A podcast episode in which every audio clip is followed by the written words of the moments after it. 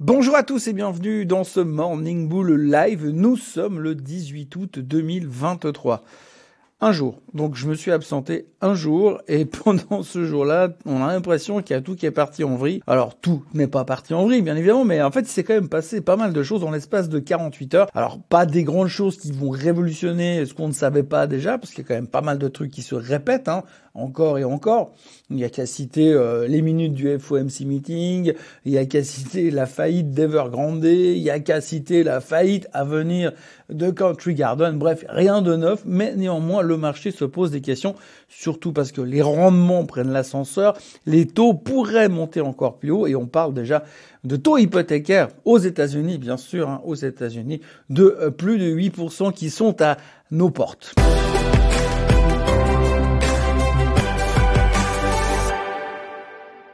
Donc, si on regarde les marchés, bah hier c'était pas terrible. Hein. On continue à baissoter dans tous les sens. Il y a un petit peu tout qui est en train de lâcher. Tout ce qui a bien performé ces temps, eh bien performe beaucoup moins bien. On a vu que tout ce qui est euh, les Magnificent Seven reste sous pression. Euh, pas mal de titres sont rentrés en zone de correction, des Apple, des euh, Meta. Enfin, tout le monde est en train de dégager un peu les positions, comme si tout d'un coup il allait se passer un truc. Alors je sais pas si c'est la peur, je sais pas si c'est le fait qu'il y a une énorme échéance d'options qui va nous tomber dessus dans quelques heures. Aujourd'hui, il y a 2,2 trillions de dollars, 2200 milliards de dollars d'échéance d'options qui vont nous tomber dessus.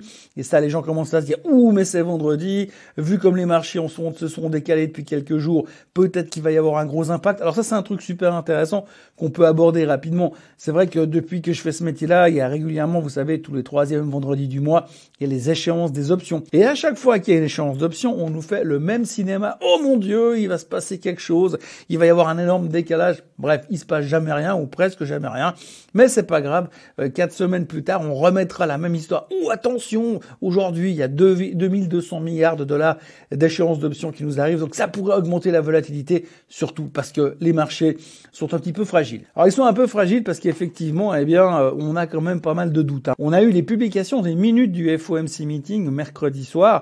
Alors je vous l'avais dit, hein, c'est un peu le bis repetita de ce qui a déjà été dit lors du meeting de la fête du mois de juillet.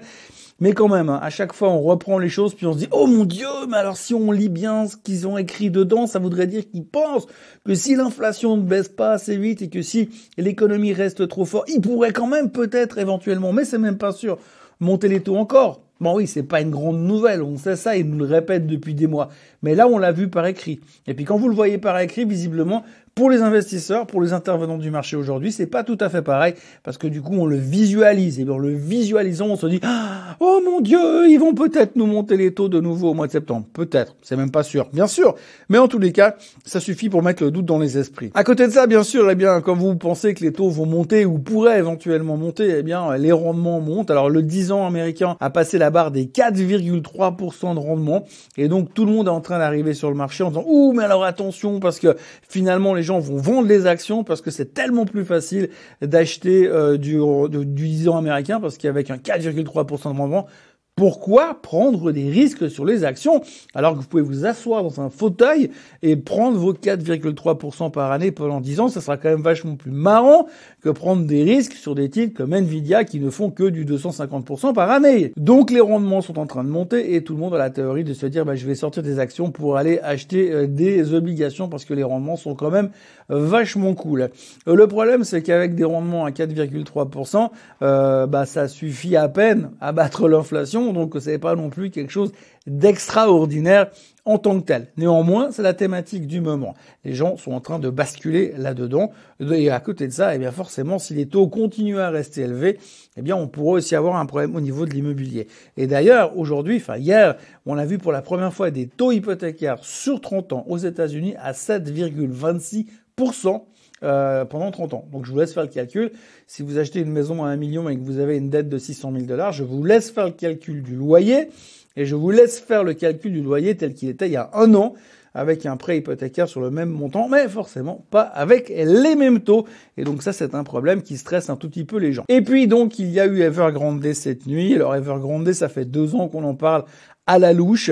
Euh, deux ans qu'on nous parle de la faillite immobilière de ce géant immobilier chinois qui a peut-être petit à petit fait beaucoup moins de bruit ces derniers mois puisqu'il été remplacé par Country Garden qui est tout aussi grand que lui et qui pourra aussi se péter la figure dans les prochains temps. C'est probablement une question de jour. Eh bien, euh, hier soir, cette nuit, c'est officiel, ils ont déposé le bilan aux États-Unis. Cette fois, Evergrande est vraiment en faillite et donc on attend un sauvetage de la part du gouvernement chinois. Et c'est la thématique du moment. Quand vous regardez les indices ce matin euh, en Asie, eh bien vous vous dites qu'après une pareille nouvelle, nouvelle qui, je le rappelle, il y a deux ans en arrière était censée déclencher un tsunami économique dans le monde entier et faire s'effondrer les économies, eh bien après une pareille nouvelle, vous avez la Chine qui ne bouge pas. Pourquoi la Chine ne bouge pas? Bien parce qu'on attend l'apparition du grand leader Maximo Xi Jinping qui va venir nous annoncer qui va nous sauver la vie avec un stimulus magique pour régler le problème de l'économie chinoise et de l'immobilier chinoise. Le problème, c'est qu'aujourd'hui, d'après les experts, ce, que je ne suis pas, mais d'après les experts en immobilier chinois, ça fait beaucoup de qualificatifs, et eh bien d'après les experts en immobilier chinois, il faudrait euh, ben de nouveau 1000 milliards de dollars pour sauver, pour essayer de sauver le marché immobilier chinois. Donc c'est pas demain que ça risque de se produire. Ça risque d'être très compliqué pour trouver une solution pour sauver Evergrande et les autres parce que la faillite d'Evergrande va forcément euh, emmener d'autres sociétés euh, dans le dans le trou comme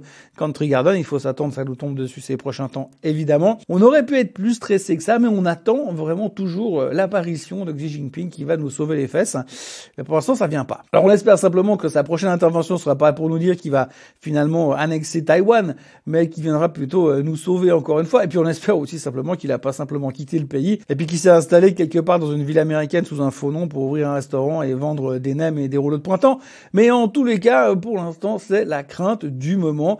Euh, on se demande ce qui va euh, ressortir de cette histoire d'Evergrande. Mais pour l'instant, on a le joker, le joker de stimulus économique qui pourrait venir de la part du gouvernement chinois qui nous épargne bien des soucis. Néanmoins, quand on regarde où en sont les indices aujourd'hui, eh bien, les indices, par les grands indices classiques, hein, vous regardez euh, l'Europe qui est un peu en difficulté, vous regardez les États-Unis, le S&P 500 a cassé sa moyenne mobile, on le sait. Euh, globalement, on voit qu'il peut largement aller un petit peu plus bas avant d'envisager les moindres rebonds. Même chose sur les techs qui sont largement en avance. Hier soir, on a eu des bons résultats euh, de la part de Cisco, mais tout le monde s'en fout. La priorité n'est pas là. On a eu des chiffres mezzo de la part de Walmart. Là aussi, tout le monde s'en fout on, est vraiment trop préoccupé par l'effet macro et puis euh, par l'effet effectivement euh, taux et rendement qui vont nous préoccuper ces prochains jours. Il y a de moins en moins de publications trimestrielles. On arrive à la fin de la saison fin de saison qui prendra fin officiellement la semaine prochaine. Mais pour l'instant, eh bien, tout le monde est en train de se dire et quid de la suite? Quid de la suite, c'est vrai que on a eu cet engouement magique sur les marchés depuis quelques mois et tout d'un coup, il semblerait que la machine pour l'instant est cassée et qu'on attend euh, bah, peut-être les éternels acheteurs sur faiblesse pour relancer la machine. Cette nuit, il y a un autre truc qui s'est produit en plus de la faillite d'Evergrande, c'est l'effondrement du Bitcoin. Enfin, tout est relatif. Hein. Le Bitcoin a perdu quand même pratiquement 3000 euh, dollars en quelques heures, euh, puisqu'à un moment donné, le Bitcoin valait 25 000 dollars cette nuit. Maintenant, il est remonté à 26 200 Hier soir à 10h, il valait un peu plus de 28 000, donc c'était quand même assez violent. Euh, les raisons, n'y a pas vraiment de raisons fondamentales qui sont à expliquer. Si vous cherchez un peu dans les médias, vous verrez que un des trucs qui vient en premier, bien c'est effectivement euh, les problématiques de l'économie chinoise. C'est le fait qu'il y aurait des rumeurs comme quoi Monsieur Elon Musk se serait débarrassé de ses bitcoins. Euh, et puis alors, on entend aussi dire que certaines personnes vendraient leurs bitcoins pour aller acheter du 10 ans américain. Alors ça, c'est le truc que j'adore. Hein. Quand vous achetez du bitcoin, on peut supposer que le type qui achète du bitcoin prend quand même un pari sur une dizaine d'années en se disant si ce machin ça cartonne, je vais pas faire x2 ou x1,5, je vais faire x10, x20, x30. Donc c'est un target sur les 5-10 prochaines années. Et puis tout d'un coup, parce que tout d'un coup le rendement américain il est passé de 4,30 à 4,32, le mec il dit ah non non, je vends mes bitcoins et puis je vais acheter du 10 ans américain. Bref, en tous les cas, il s'est passé quelque chose cette nuit. Alors la grande théorie, les grandes théories sont diverses et variées. On a bien entendu, il y a une baleine qui a vendu ses positions. La baleine, c'est peut-être tout simplement Monsieur Musk, on ne sait pas. Mais en tous les cas, grosse pression sur Bitcoin euh, et on est revenu à des niveaux qui sont pas super rassurants. Euh, mais euh, voilà, en tout cas, c'est une des affaires du matin en plus de celle de l'immobilier chinois qui va bien nous occuper aujourd'hui. Aujourd'hui, accessoirement, il y aura également le CPI européen. Là, ça devrait être une super bonne surprise également puisque tout va bien en Europe, on le sait. Et puis quasiment rien d'autre. Il y a encore les chiffres de John Deere aux États-Unis, mais comme je vous le disais il y a quelques instants, la saison des résultats touche à sa fin et on va pouvoir se prendre la tête pendant tout le week-end sur le sujet des taux et de l'avenir économique américain euh, qui reste un petit peu en suspens parce que pour l'instant, autant on était convaincu que tout allait bien et que le soleil brillait il y a encore deux semaines, que tout d'un coup ce matin, euh, vendredi matin, même si les futurs sont encore relativement stables et solides, et même en terrain positif, eh bien on peut se demander s'il n'y a pas un truc euh, qui traîne quelque part, qui pourrait poser peut-être quelques problèmes à l'avenir. Mais la bonne nouvelle dans tout ça, c'est que Pfizer a trouvé déjà un vaccin alternatif au nouveau variant Eris. Les mecs sont quand même vachement balèzes. Hein. Donc il y a un variant qui a été découvert il y a 10 jours. Les mecs ont déjà trouvé un vaccin. Bon, il marche que sur les souris, mais ils ont déjà trouvé un nouveau vaccin. Donc euh, tout va bien du côté euh, du virus euh, Covid, du nouveau variant Covid qui vient de nous tomber dessus. Mais merci encore une fois à Pfizer de faire un boulot aussi exceptionnel. En ce qui me concerne, eh bien, je vous encourage à vous abonner comme d'habitude à la chaîne Suisse Côte en français, à liker cette vidéo et puis à revenir me retrouver ce week-end pour l'éternel Swiss Bliss pour faire le point de la semaine. Et puis autrement, si le Swiss Bliss est trop long pour vous, n'hésitez pas à me retrouver lundi matin pour un nouveau Morning Bull Live. Profitez bien de votre vendredi et puis surtout de votre week-end. Bye bye.